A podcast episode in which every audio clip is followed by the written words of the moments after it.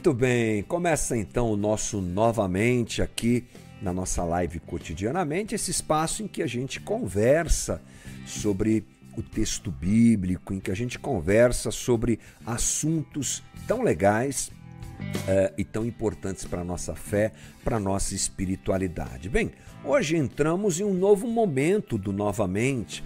Nós estudamos até a última live as falas de Jesus, a conversa de Jesus com os seus discípulos e seus seguidores. Nós chamamos a série de Cristianologia. É um nome meio esquisito, mas foi bacana, porque isso quer dizer o que Jesus disse, o que Jesus ensinou a respeito da vida. Isso tudo você encontra aí no nosso canal no YouTube, uh, no próprio Spotify, seguindo aí o cotidianamente. A partir de hoje nós começaremos esse começamos esse estudo sobre o livro O que Cristo pensa da Igreja. Essa capa bonita e produzida pela editora uh, Ultimato. Para começar essa conversa, eu quero te apresentar a figura que é John Stott ou seja, a pessoa que escreveu esse é, precioso livro, eu diria. É, você que está me assistindo agora está vendo a foto desse simpático senhor, né? velhinho, para a gente chamar assim, com todo respeito e carinho, que é o próprio John Stott. Eu lerei para você aqui um, uh, um, um, algumas informações sobre ele, né? uma rápida biografia sobre John Stott, que não é suficiente para falar sobre este homem, mas abre um pouquinho é, a porta para quem ainda não conhece John Stott. Uh, considerado uma das mais expressivas vozes da igreja evangélica contemporânea, o inglês, o inglês John Stott nasceu em 27 de abril de 1921. Foi um agnóstico até 1939, quando ouviu uma mensagem do reverendo Eric Nash, e se converteu ao cristianismo evangélico. Estudou línguas modernas na Faculdade Trinity de Cambridge. E por falha minha, que agora lendo, lembrei que o John Stott já faleceu. deveria trazer aqui a data correta do seu falecimento. Creio que tenha sido aí 2020, um pouco antes até. Nós perdemos John Stott. Deixa eu falar um pouquinho sobre este homem agora do lado de cá, da praticidade de quem pegou os livros dele, que tem aqui na prateleira vários uh, títulos desse autor. John Stott é uma unanimidade. Se não for unanimidade, falta muito pouco para isso. É um homem com uma capacidade didática muito interessante e com uma coerência quando o assunto é texto bíblico. Ele vai no original, ele realmente escava as escrituras para trazer aos seus leitores informações precisas, mas não só informações. Quando a gente lê do John Stott, a gente não se depara com um material somente acadêmico, apesar disso estar presente.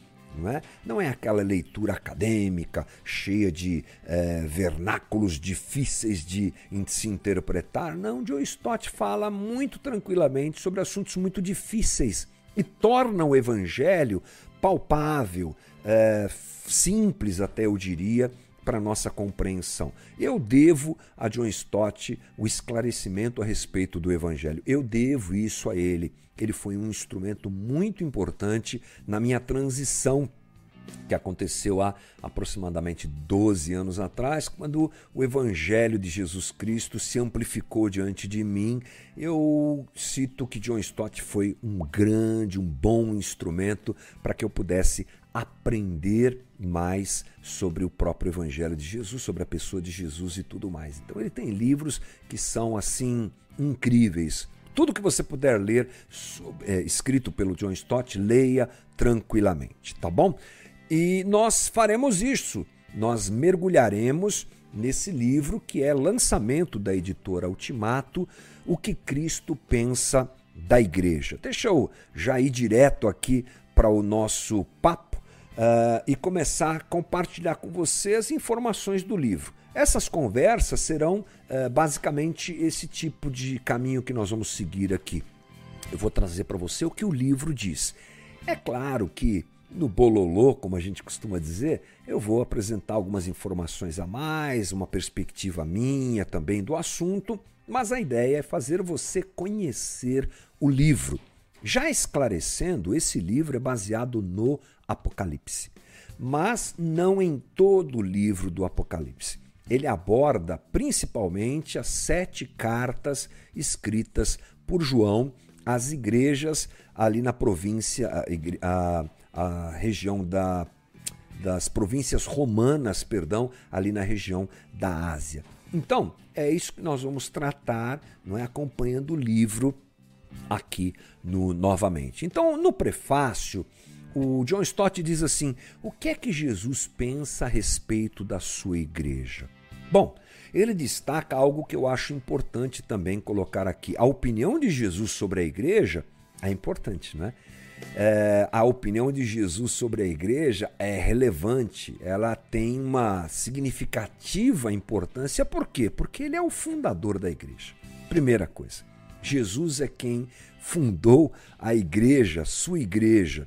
Outra coisa também é que Jesus é juiz da igreja e também cabeça da igreja. Vamos nos lembrar das palavras de Paulo que a igreja é o corpo de Cristo e Jesus Cristo é o cabeça. Portanto, entender o que Jesus pensa da igreja é algo também significativo. A outra coisa que nós encontramos é o destaque a respeito da importância e do fato da igreja ser realmente extraordinária. Né? A igreja ela é uma instituição, digamos assim, eu aqui procuro palavras para me expressar melhor falando isso a você, que nasce e cresce de maneira única.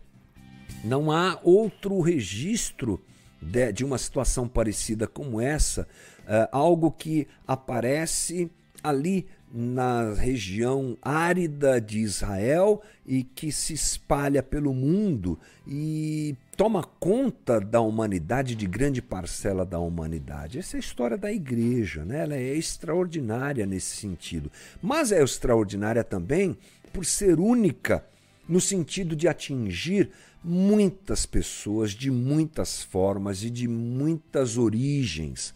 Então John Stott diz que a igreja ela é multirracial. É verdade.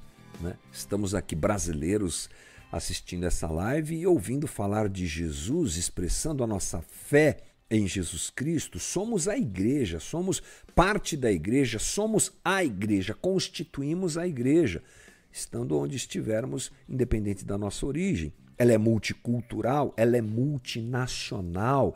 E aí ele usa um termo aqui que define bem a igreja. A igreja ela é universal. Não, não é a universal do, Edir Macedo. Ele quis dizer que ela é universal porque ela atinge a todos. Né? E ela é composta por todos. Muito interessante também. E John Stott segue dizendo que se nós queremos saber o que Jesus pensa da igreja, essa igreja com essas características que eu acabei de dizer, é, nós precisamos olhar para o Novo Testamento. O Novo Testamento nos responde qual é a natureza e qual a função da igreja. E aí, e aí é, o livro destaca a importância do livro de Apocalipse, ou o livro do Apocalipse, é, para nós entendermos o que Jesus pensa da igreja. Ou seja, o livro do Apocalipse é um importante instrumento para a gente entender o que é que Jesus pensa da igreja. Lembrando que é muito importante para nós sabermos o que Jesus pensa da igreja. E aí, é que entram essas sete cartas escritas por João. As sete cartas, elas expressam situações que se evidenciam não só naquelas igrejas. Gente, vamos nos lembrar aqui um adendo, uma lembrança, que são sete igrejas reais. Sim, já já eu vou falar sobre elas. Mas que essa carta, ela abrange não só aquelas igrejas, mas todas as igrejas. Ou seja, Cristo revela como a sua igreja deve ser. Ele, ao escrever essas cartas, utilizando, inspirando João, ele está falando para nós. Essas que foram escritas há quase dois mil anos atrás, devem ser nosso rumo, devem ser nosso prumo, devem ser instrumento para nós balizarmos o entendimento a respeito da igreja. Quando? Sempre. Em todos os lugares e em todos os momentos. Bem, o, o livro tem a sua introdução baseada em Apocalipse, capítulo 1, de 1 a 20. Eu quero ler com você é, não é um texto tão grande assim, então ele cabe aqui na nossa leitura. Deixa eu só me, me preparar uh, tecnicamente aqui, jogar isso aqui na tela para você, para nós lermos juntos. Olha só, vamos lá, vamos ler esse texto que é tão interessante. Apocalipse 1, versículo 1. Revelação de Jesus Cristo que Deus lhe deu para mostrar aos seus servos o que em breve há de acontecer ele enviou o seu anjo para torná-la conhecida ao seu servo João, que dá testemunho de tudo o que viu, isto é, a palavra de Deus e o testemunho de Jesus. Versículo 3: Feliz aquele que lê as palavras desta profecia, e felizes aqueles que ouvem e guardam o que nela está escrito, porque o tempo está próximo. João, as sete igrejas da província da Ásia, a, a vocês graça e paz da parte daquele que é, que era e que há de vir, e dos sete espíritos que estão diante do seu trono. Versículo 5. E de Jesus Cristo, que é a testemunha fiel, o primogênito dentre os mortos e o soberano dos reis da terra. Ele nos ama, nos libertou dos nossos pecados por meio do seu sangue e nos constituiu, versículo 6, reinos, reino e sacerdotes, para servir a seu Deus e Pai. A Ele sejam glória e poder para todo sempre. Nós vamos parar aqui no versículo 6, porque o tempo da nossa conversa é curto e é até aí mais ou menos que nós vamos andar hoje no nosso papo aqui no Novamente. Então, nós temos aqui que entender que esse texto ele nos apresenta um mundo desconhecido. O Apocalipse tem essa particularidade, essa peculiaridade. E John Stott, nesse livro, destaca isso. Há uma grande dificuldade para todos nós entendermos o Apocalipse, porque ele é recheado de imagens e símbolos. Então, se por um lado nós devemos estudar e nos aprofundar sem nos confundir e esquecer que são imagens e símbolos, o fato de serem imagens e símbolos não pode gerar em nós uma condição de desprezo pelo livro. Ah, é muito difícil. Ah, tem muita, muito mistério, como a gente gosta de dizer, né? Esses símbolos, eu não entendo essas imagens e desprezar o livro. Não. É um livro importante. E John Stott, inclusive, dá algumas indicações àqueles que pretendem entender o Apocalipse. Não é? No livro que nós temos uh, em mãos e sobre o qual nós trabalharemos, o foco são os três primeiros capítulos, que são as cartas escritas e vamos trafegar sobre elas. É a ideia do livro. Né? Uh, ali nós vemos o que? Cristo ressurreto vivo, ressuscitado, inclusive nos céus já, falando com as igrejas na província romana da Ásia. Essa é a ideia desses três primeiros capítulos do Apocalipse. Vamos então prestar atenção nas informações que esse primeiro capítulo nos traz, porque se nós não entendermos essas informações, o decorrer da coisa a gente pode se perder. Essa é a ideia do autor, né? A palavra Apocalipse quer dizer o que, gente? Revelação. Então, não esqueça, todo livro é um livro de revelações, ou todo livro é uma revelação, é uma apresentação feita por Deus de algo que está oculto, especialmente se dirigindo a essas sete igrejas. Quais são elas? Vamos lá: Éfeso, Esmirna, Pérgamo, Tiatira, Sardes, Filadélfia e Laodiceia. Nós vamos estudar todas elas e tudo que Jesus diz a elas, mas não se esqueça: Deus revela a sua palavra através dessas cartas, não só para aquelas igrejas, como nós já dissemos, mas para todas. Vamos pensar rapidamente que cidades são essas? Bem, cidades são essas Bem, a província romana da Ásia, ela se localizava onde hoje é a costa oeste da atual Turquia. Vamos nos lembrar que o Império Romano dominava boa parte do mundo. Então, uh, essas são cidades tomadas pelo Império Romano e elas compõem essa província do Império Romano na Ásia. Elas são citadas de uma forma interessante por João, como se um mensageiro fosse visitar cada uma dessas cidades e ele faria uh, uma trilha, digamos assim, que uh, levaria ele a essas cidades por essa ordem. Tá aí na tela para você um mapa mostrando não é, esse uh, momento histórico, um mapa mostrando as cidades que João se refere, onde estavam essas igrejas. Só para você ter uma ideia não é, de onde elas estão. Elas estão ali na Ásia, tá bom? Só para iluminar um pouco a nossa conversa aqui. Mas vamos continuar uh, destacando a seguinte situação aqui.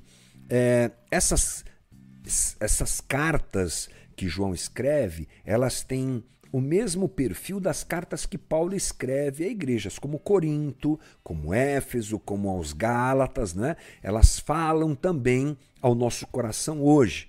E, inclusive, o John Stott destaca que, por serem sete igrejas, e a gente entende na ideia de que alguns números têm uma representação interessante no texto bíblico, e o número 7, inclusive, tem a ver com plenitude e perfeição, elas representam as igrejas locais e todas as igrejas, em todas as eras, em todos os locais. Veja que interessante, essa situação é frisada, é destacada aqui pelo John Stott não é? Para a gente não realmente se perder na nossa avaliação e pensarmos assim: ah, ele está escrevendo isso aí, João escreveu isso só para o pessoal daquela época. Não, essa conversa tem a ver com a gente. Bom, o que é que essa comunidade está vivendo?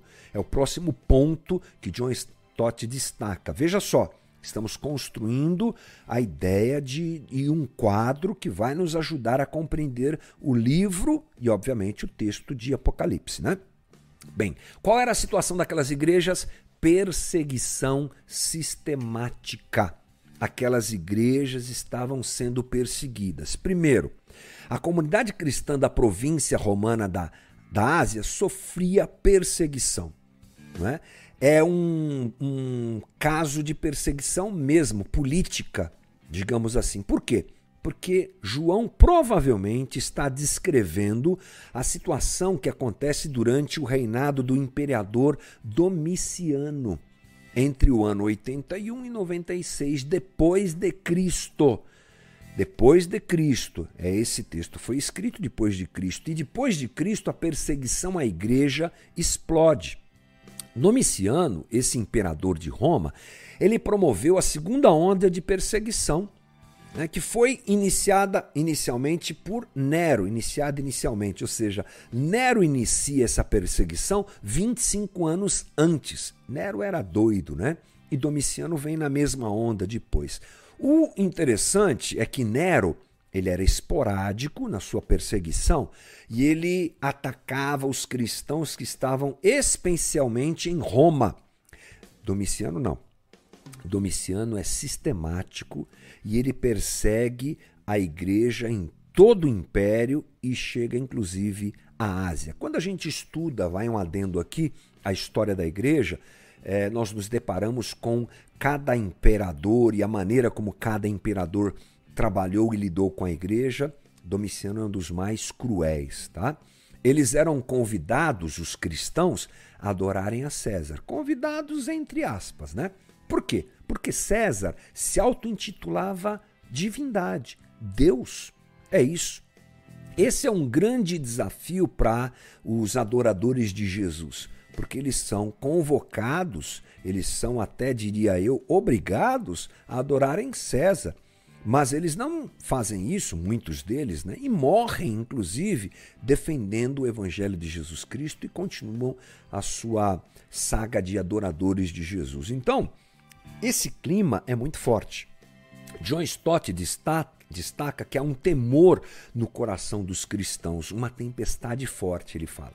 Então, primeira coisa, perseguição sistemática feita pelo Império Romano para que os cristãos se dobrem a César e ao próprio império. Então, essa é uma característica forte durante toda essa leitura, nós não podemos esquecer isso. Outros problemas, além da perseguição, falsos profetas, então, segundo, né? Falsos profetas que se erguiam para corromper o evangelho. Então a igreja, gente, está nascendo. São os primeiros cristãos.